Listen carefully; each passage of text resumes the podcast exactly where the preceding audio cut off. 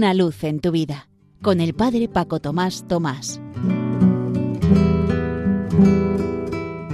Queridos amigos de Radio María, os saludo desde la parroquia San José de las Matas, cerca de Madrid.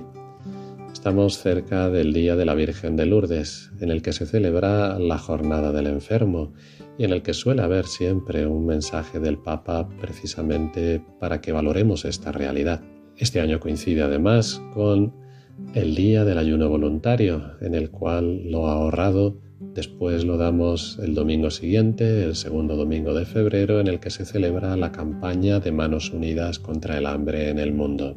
Y hablando de la enfermedad, me ha venido el recuerdo de que hace unas semanas tuve que estar varios días sin salir precisamente aquejado de una enfermedad y aproveché para leer un libro que os recomiendo vivamente, pues me ha encantado.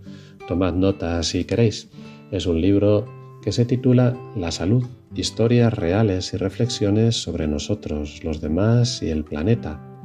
Un libro de la editorial Ciudad Nueva, coordinado por la médico María Alonso Obies y me ha encantado porque vienen textos breves y profundos, algún tema también, y sobre todo experiencias sobre diversos campos relacionados con la naturaleza y la vida física, experiencias muy bonitas sobre la pandemia, la vida, la enfermedad, la persona, el cuidar, el deporte, la ecología integral, el aproximarse a la muerte, la ancianidad, etc.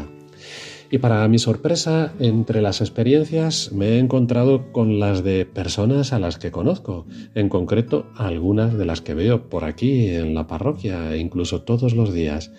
Por ejemplo, una de ellas que, con permiso que le he pedido, os leo algún párrafo. A veces me surge la pregunta, ¿qué hubiese sido de mi vida de no haber tenido esta enfermedad?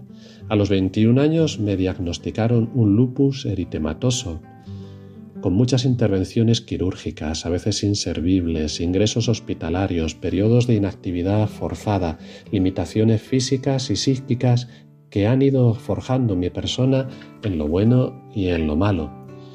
Era una gran deportista porque por lo que durante años mi gran fortaleza física compensaba con creces las deficiencias. Una vez leí que hay una gran diferencia entre el dolor y el sufrimiento. Este último comporta una implicación psíquica, anímica y espiritual, mientras que puedes sentir dolor sin sufrir por él. Sinceramente creo que no siempre es posible. Durante estos años he sufrido muchas veces, me he sentido perdida, sin fuerzas para seguir adelante y, lo más importante para mí que soy creyente, incluso alejada de Dios a veces. Continúa diciendo, tuve que sufrir varias operaciones después de las cuales vi que todo había sido inútil y eso me reconcilió con esa parte de mí que todavía no me aceptaba. Todo esto me ha hecho ver que hay un designio distinto para cada uno, ni mejor ni peor, y leyendo el Evangelio veo que el designio de Jesús también fue sufrir, pero Él se abandonó en el Padre. Identificarme mínimamente con Él y saber que puedo amar desde mi limitación me abre las puertas a una vida libre y feliz.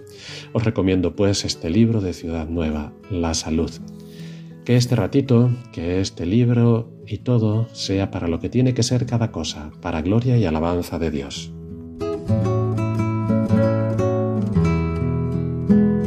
Una luz en tu vida, con el Padre Paco Tomás Tomás.